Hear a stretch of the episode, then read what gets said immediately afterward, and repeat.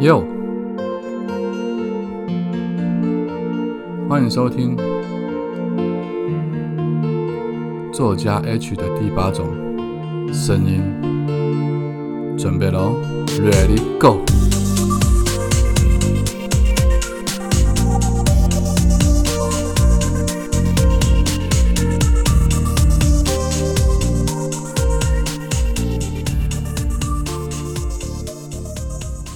Go！Hello，大家好，欢迎再度回到作家 H 的第八种声音。早安、午安、晚安，不知道你现在人在哪里，不知道你现在身处的地方现在是几点，所以我们用三种不同的时间问候语跟你打声招呼，希望你拥有一个美好的一天，或者是度过一个灿烂而精彩的夜晚。每次讲完这个开场语，我都觉得蛮有趣的，因为所谓的灿烂而精彩的夜晚，都是我自己在想象的。我总觉得，对很多人来说，晚上就是睡觉的时间；但是对很另外一种人来讲，晚上可能是另一个白天的开始。你知道，就是真正的时光是从夜晚夜幕低垂之后，才正式揭开了这个序幕。这句话很吊诡，但是很有趣。今天比较特别的一件事，就是我们得到了啊，我们这个 podcast 节目得到了赞助。啊，有 sponsor 了，我非常开心。努力了快要三个月，每天日更，辛辛苦苦的录音剪接，然后甚至有时候熬夜，有时候没办法睡觉，甚至还要联络很多跟人家合作一起 feature 合作录音的一些事项，其实花费了我非常非常多的心思跟时间力气。但总算有获得出版社的一个认同，他们认为我的 podcast 算是优质的，算是可以传递正能量，可以让大家得到更多的知识，或者是得到更多的想法。因此，反正就是得到了赞助了，是由诚实文化出版社，他现在赞助我们，是成为正式成为我们的 sponsor。那今天我也要介绍一下诚实文化的一本书，这本书跟我自己创业的过程里面有一些小故事有。异曲同工之妙，我觉得相当有意思，呃，很值得推荐给大家看。这本书的书名叫做《只有挫败者才总觉得别人刺眼》，然后副标叫做“人生不是努力而已，透过选择让自己更有价值”。我觉得光是看这个书名，我大概就能够知道这个作者想要讲什么啊。这位作者的名字叫做，也也蛮有意思的。它的名字叫做雾满拦江，充满雾，然后拦住那个江海的江。那当然，这一定是笔名了，这不可能是本名哈，因为也没有一个复姓叫做雾满的。那这本书呢，光是看书名，只有挫败者才总觉得别人刺眼。其实这个不是只有在生意场上而已，我觉得在日常生活里面，一般人可能都会常常有这样子的心态。就讲一个最普遍的所所谓的酸民好了。很多酸民他们会在各个不同的论坛或者是各个不同的新闻文章底下，他们会留言。他们留言的原因是因为他们不喜欢看到人家被报道，人家成功了，或者是他们认为这个人又不有名，或者我我不认识他，或者他的事关我什么事？可是其实，在某一个领域里面，这些人被报道的人可能是广为人知的，可能是非常有知名度的，可能是非常受到人家喜欢的。但是对于所谓的酸民而言，他们就会认为说，哎，他关我屁事！我看到他我就不喜欢，我不要再看到这样子的人的新闻了。他完全的呈现了这句话，叫做“只有挫败者才总觉得别人刺眼”。也就是说，如果你今天是那个万众瞩目，你是那个 spotlight 下面的人的话，我相信你自己不会看别人不顺眼，反而是你会觉得啊，好棒哦。我被报道了。好，那这本书它的里面介绍是这样讲的：他说，从小听了很多大道理，但我依旧过不好我的生活。你灌了这么多心灵鸡汤，怎么人生还在起跑点上？明明很有想法，但怎么就轻易被别人牵着鼻子走呢？别再让虚而不实的鸡汤文把自己弄糊涂了。先搞懂基本的猫腻，握得窍门，才是握有人生掌舵权的关键。简单讲，他就是说，人生并不是努力就一定会有结果这么简单。你的人生取决于你的选择。谁的人生不委屈，谁的人生永远顺遂。如果不满意现状，那就必须审视自己的人生观，努力让自己成为所希望的人，才会做出更理想的选择。透过这本书，作者最犀利的笔触跟对时下年轻人最敏锐的观察，从颠覆思维、高效做事到洞悉人性等角度精准的切入，分层解析，步步推进。缓解年轻族群在生活与职场上的迷惘、焦虑、困惑以及纠结。好，其实基本上他这本书讲了三个大的重点啊，在这边跟大家简单说明一下。第一个重点叫做颠覆思维，抵达罗马的路百百条啊。它当然有一些细项，我就不多讲了。这是第一大重点。第二大重点叫做高效做事，聪明人一点就通。好，这个大概听听题目，你也大概理解是什么。第三点叫做洞悉人性，不学个一两招，要如何在社会走跳？好，我为什么说这本书我会想要推荐的原因在于，因为出版社它当然会给我啊一些可以选择的书啦。但是我看了之后，我觉得这本书它里面提到的一些例子。其实是真的跟生活蛮蛮贴近的。那他今天讲了三个特质里面，比如说颠覆思维，第二个是叫高效做事，第三个叫洞悉人性。相对于我来说，我觉得颠覆思维比较像是我自己在做的事，或我自己在说的话，或者是我自己在写的书，包括我的新书，是时候该大逆不道了。那怎么样颠覆思维呢？当然，他的书里面就会提到一些例子。我在这边把他的例子讲给大家听，然后我最后我也会告诉你一个。我自己生活里面跟这件事情非常贴近，并且可以相辅相成的一个例子。它里面提到一个故事，是说，他说几年前书画的二手市场忽然热络起来，许多朋友就算没有多少存款，也要杀入这个市场，希望能在市场上寻找那个被遗漏的珍宝，以其获得扭转命运的契机。那时候在电视新闻里会看到说，某一位民众。逛展览的时候，看到了一幅仿名家的作品，标价只有几千元。他虽然知道这个不是真迹，但因为非常喜欢，所以就斥资买下。因为喜欢才会任性，这没有什么理由啦。但买回家之后呢，他就还是觉得嗯好奇，所以他就请了几个专业人士来鉴定一下。可是没想到，专业人士的眼睛这时候霎时间睁成牛眼大，他就说：“哇，不得了啊！”这个绝非仿作，而是一副真品。哇！那这个主人本来以为说买到买回来一副赝品，没想到竟然是真品。真品如果出手卖个几十万、几百，甚至上千万，都是很正常的事情。这简直就是挖到宝啊！结果这样的消息一多呢，市井小民仿佛好像看到人生的希望，于是大家就纷纷的杀入了书市、书画的二手市场，渴望也能够碰到像他这样的一个机会，有点有一点像买彩券的感觉。但是呢，他们却碰不到，永远都碰不到所谓这种好的机会。但其实他们知不知道，茫茫的这个二手市场里面出现真品的几率有多低？而且重点是，这背后是不是有人故意炒作呢？然后他这个故事之后，他又连了另外一个故事。他说，有一名商人，他在私人的聚会场合上见到了一位掌控政府资源的主管人物，他就请求对方说。啊，请问你可不可以帮帮我们公司，让我们能够拿到某某标案？这个当然就有点官说了。那这位这位呃主管人物就微笑，他说啊，对不起啊，我不随便帮人家的。商人听了之后就窃喜，他说那有一张信用卡，这个卡的额度是……这主管又说，嗯，抱歉了，我也不收人家的钱的。这个商人就这个时候就呆着，啊，这样子啊。这个主管这时候语重心长告诉他说，啊，不好意思，我是一个有洁癖的人。我最讨厌的就是商场上的肮脏交易。我追求的是精神世界的心灵享受。我钟情于山水书画，你懂吗？商人就说：“哦，这样啊，我懂了。”于是呢，大家会讲说商人是不是放弃了？但不是，商人就到处去询问，说他去寻找，然后花了重金买来一幅符合主管品味的名家画作，再搞了一个书画展览，然后把这幅画作打上。仿作的标签就是有人假装是这幅画都不是真品就对了，然后开出了一个很低的售价，接着就请这位主管来观看这幅名画，而且他只打算卖给这位主管。如果有其他的客人经过想买的话，他们就会说啊，对不起，这个已经卖出去了。那过了没多久之后，主管当然就来了，花了一点点小钱，他买下了这幅画作。他一样的，他回家去找了几个专家，结果没想到确证实际上是一幅真迹。消息传开来之后，人人就羡慕这位幸运的书画爱好者，而主管将名画托付给拍卖公司，再由商人花了很大的钱就巨资购回，于是，一大笔钱就这样于大众的眼皮之下，合情合理的转移了，转移到这位主管的手上。那你不能够因为人家是有个公务员身份，就不让人家投资或者欣赏名画，而不让人家割爱出让，你说对吧？实际上，这个就是这本书他想要讲一个一个事情，就是你要颠覆一些传统的思想。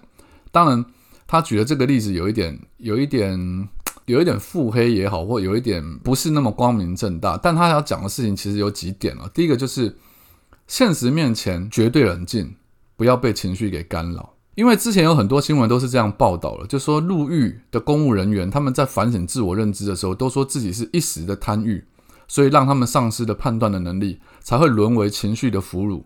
这个时候，他们的智商就会陷入泥淖当中。所以，人类是天生具有创新能力的物种，但情绪是智慧的大敌。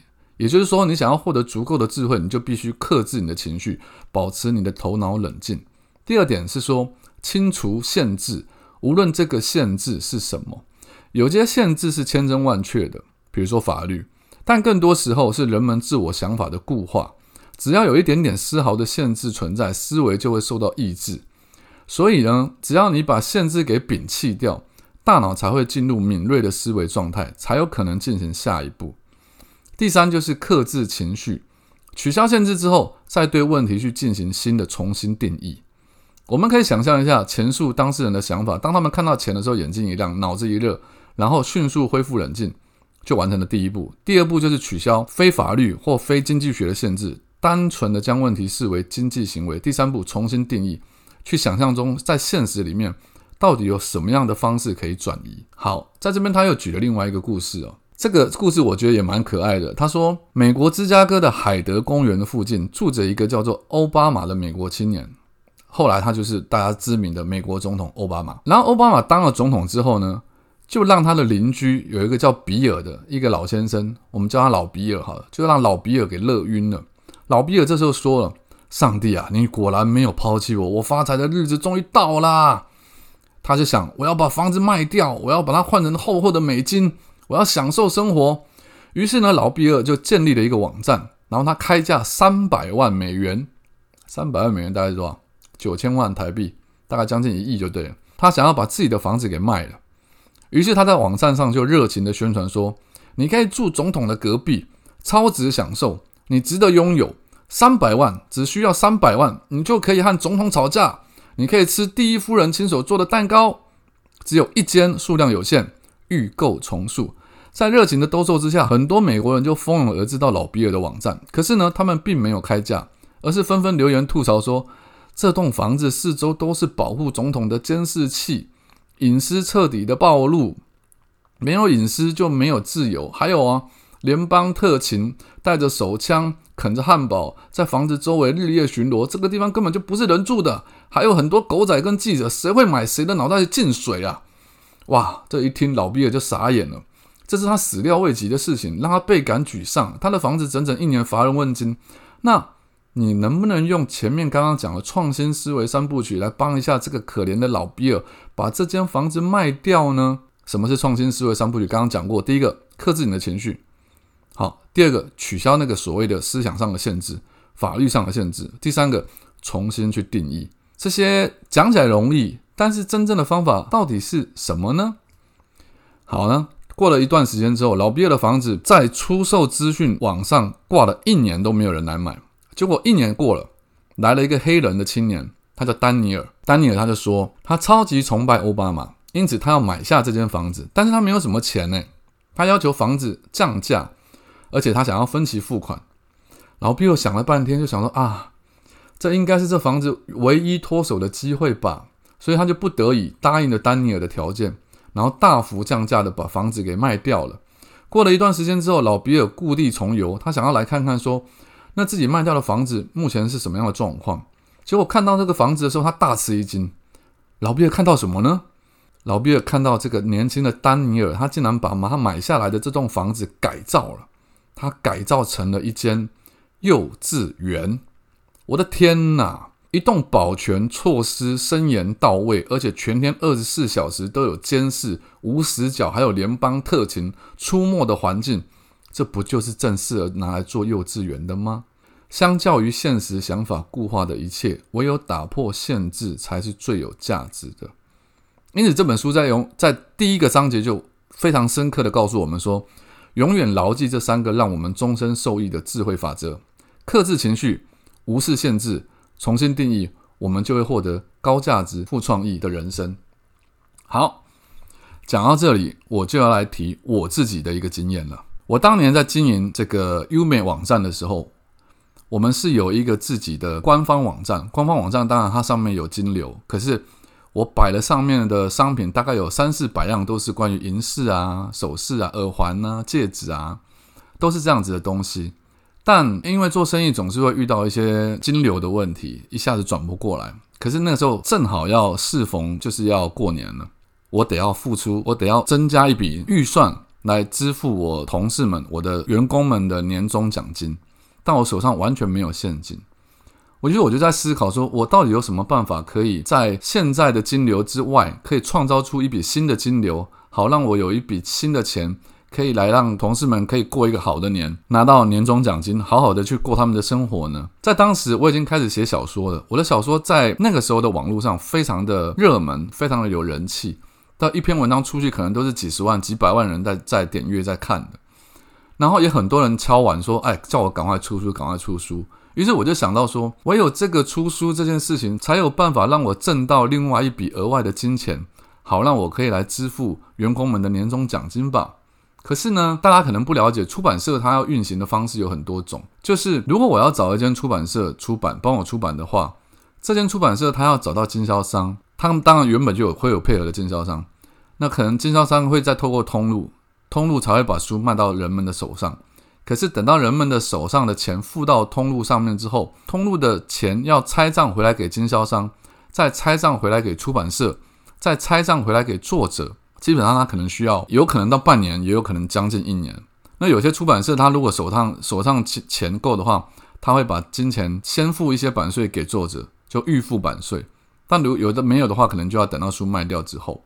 可是我当时的想法是，我想要成立一个出版社，我想要自己来出版我自己的书，因为我找不到经销商愿意只帮我出版一本书，因为这是没有人想做的。经销商基本上都是跟通路谈好，经销商会跟很多很多出版社合作，于是通路只要对经销商一间，他就可以接触到很多出版社，然后接触到很多想要出版的书。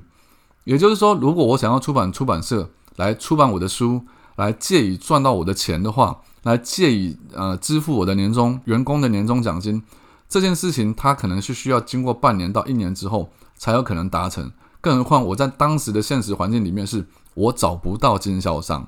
后来怎么办呢？后来我想到了一个方法，那就是我为什么不能够把我的书上架在我的银饰网站上面？虽然在那银饰网站上面全部放的都是饰品，他没有在卖书。可是我要的只是金流，因为只要他的钱，他买了我的书，他的金流进到我的系统里面，我在一个礼拜之内我就可以拿到现金。所以后来呢，我出版的第一本书，我是没有透过出版社，我没有透过经销商，我没有透过别的通路，我只透过了我自己的网站，我销售出去的。还有我另外一位同事的书，我也一起销售了。在那一次的贩卖书籍的过程里面，我拿到了几十万的现金。再配合上手头上的钱，于是我顺利的发出了我员工的年终奖金。而说起来好笑，这也是促成我为什么会第一次出版书本的一个发行书本的一个很大的原因跟推力跟助力。那这件事情跟我刚刚跟你们聊的这个这本书的内容，是不是有一种很相对来说很呼应的一个地方呢？只有挫败者才总觉得别人刺眼，别人就会觉得说，为什么我经营公司都这么顺利？为什么他发得出年终奖金？他的金钱杠杆不是很大嘛？而是实际上是我遇到的问题，但我并没有因为我的情绪而紧张，而且我我去把所有的限制给拿掉，然后我重新定义怎么样才可以赚到钱。那就是今天推荐的这本书，只有挫败者才总觉得别人刺眼。作者叫做雾满兰江，他是一位畅销书作家、自媒体人。他喜欢研究历史经典故事，言辞犀利跟幽默，文章直接有趣。他的代表作有《人生很短，你要做个聪明人》，还有《人心至上》杜月笙，还有《神奇的圣人》王阳明等等。如果你对这本书有兴趣的话，欢迎你到诚实文化或者你到博客来去搜寻，就会找到这本书。只有挫败者才总觉得别人刺眼。OK。今天就跟大家分享到这边。我希望我分享的言论，不管是我推荐的书籍、电影、呃动画，或者是人生的小故事，都可以对你们有所帮助。我是 H，如果你还不认识我的话，赶快到脸书或 IG 上面去搜寻作家 H，你就可以得到更多关于我的资讯。就这样了，拜拜。